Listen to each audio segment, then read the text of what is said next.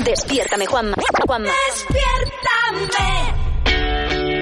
Nos encanta, nos encanta cuidarte desde Melodía FM con las grandísimas canciones de los 80, de los 90, temazos que forman parte de tu vida, con información práctica para que te sea fácil, un poco más fácil la vida, hacértelo un poquito más fácil, con buenos consejitos, con regalos de la taza de desayuno de Melodía FM, pero también, y es que es muy importante esto, porque ahora en confinamiento y con las diferentes fases de la desescalada es importantísimo cuidarnos, ¿verdad Marta? El arte de cuidarse a uno mismo, ¿no?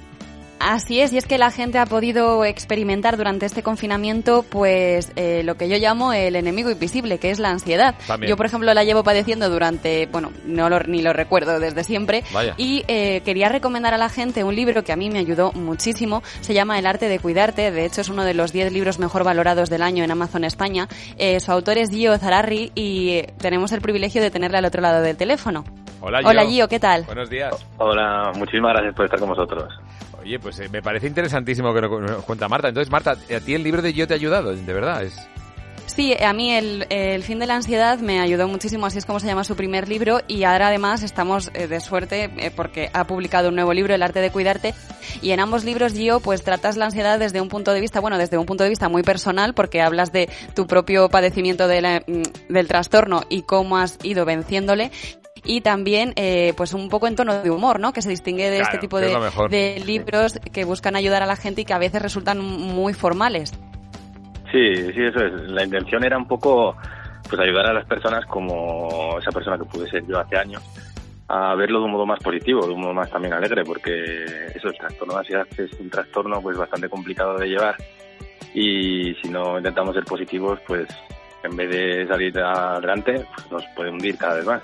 Y por eso intenté hacerlo de una manera positiva, que yo creo que toda persona que ha superado trastorno de ansiedad o que sabe cómo vivir con él, pues es lo trata de un modo, finalmente te toca tratarlo de un modo positivo, sacar la parte buena del problema para intentar mejorarte, para intentar solucionar esta situación. Gio, y entonces, eh, realmente el trastorno de la ansiedad, ¿qué diferencia tiene con respecto a lo que es el estrés, por ejemplo? El estrés es algo más eh, momentáneo, pues lleva por momentos como un poco la tristeza y la depresión, por ejemplo. La tristeza pues es una emoción, pero la depresión es un trastorno. Es un- y la ansiedad, el trastorno de ansiedad, es un trastorno que lo que hace es que pues, la ansiedad, que es un mecanismo de alarma que tenemos todos los seres humanos, se active y se mantenga en las personas durante mucho más tiempo del necesario y ante situaciones que realmente no suponen un peligro. Y es por eso que cuando, por ejemplo, una persona pues siente un miedo excesivo a salir a la calle y le condiciona y limita su vida, pues se convierte en un trastorno porque realmente le complica la vida, Claro, hace claro. una vida eh, sufrir y eh, sufrir angustia por ello. Uno puede pensar lo que sea, pero el hecho de que le condicione la vida ya es bueno entonces intervenir de alguna manera y a, a través de libros como el tuyo le puede, le puede ayudar a cambiar el pensamiento. Porque Eso la idea no es desactivar los mecanismos de alarma, porque están por algo y son naturales Sí, y son sí. buenos y nos estimulan y nos ayudan a ser cada vez mejores en lo que hagamos, ¿verdad? Sino reconvertirlos en lo que le llaman el eustrés, ¿no? El estrés positivo, el estrés que nos es. ayuda a, a vencer las cosas y no ese estrés que nos mantiene metidos en la cueva. Si fuéramos seres primitivos, ese estrés natural que nos ayuda a huir de las alimañas y que nos ayuda a subirnos a un árbol, aunque no supiéramos que podíamos hacerlo, nos tiene metidos en la cueva, ¿no? Qué interesante. Eso es, es. El, el trastorno de ansiedad se, se sucede porque los niveles de estrés se han elevado tanto que han superado, como quien dice, un límite Claro. y a partir de eso pues surge el trastorno de ansiedad. O sea, la ansiedad pues surge como tal, pero de un modo de un modo que funciona mal, un mal funcionamiento. Al final el trastorno quiere decir mal funcionamiento y lo que significa es lo que los niveles de estrés se han elevado tanto por diferentes situaciones, que pueden ser muchísimas, que hacen que la persona pues sufra un trastorno y se active la ansiedad, este mecanismo de alarma que como dices nos hace subir a un árbol o, o hacer lo que necesitemos para ponernos a salvo cuando realmente no lo necesitamos ponernos a salvo. ¿Y, y, y- y qué, y qué- qué- mensaje les das entonces a la, a la gente a través de tus libros? Pues bueno, lo que les doy un poco, yo creo que cualquier persona que ha superado este trastorno o que ha debido afrontar cualquier situación o problema emocional, que todos los tenemos y los tendremos a lo largo de la vida, pues al final desarrollan herramientas, desarrollan un modo de, para poder tratar y para poder entender eso que le está sucediendo y al final poder superarlo. Y en mi caso, pues eso, encontré un- una manera un poco positiva, eso, para convertir el estrés negativo en estrés positivo, para reconocer esa situación, para reconocer cuando me estaba dejando llevar por el miedo y comprender cuáles eran esos modos de cambiar un poco ese estrés negativo por un estrés más positivo, como dices, para entender que calmándome pues podía regular esa situación y cualquier otra. Que tenías el control, que tenías el control en ese Eso es, claro. Eso es. Control. Es como Yo- que recuperas tengo- el control ante la vida.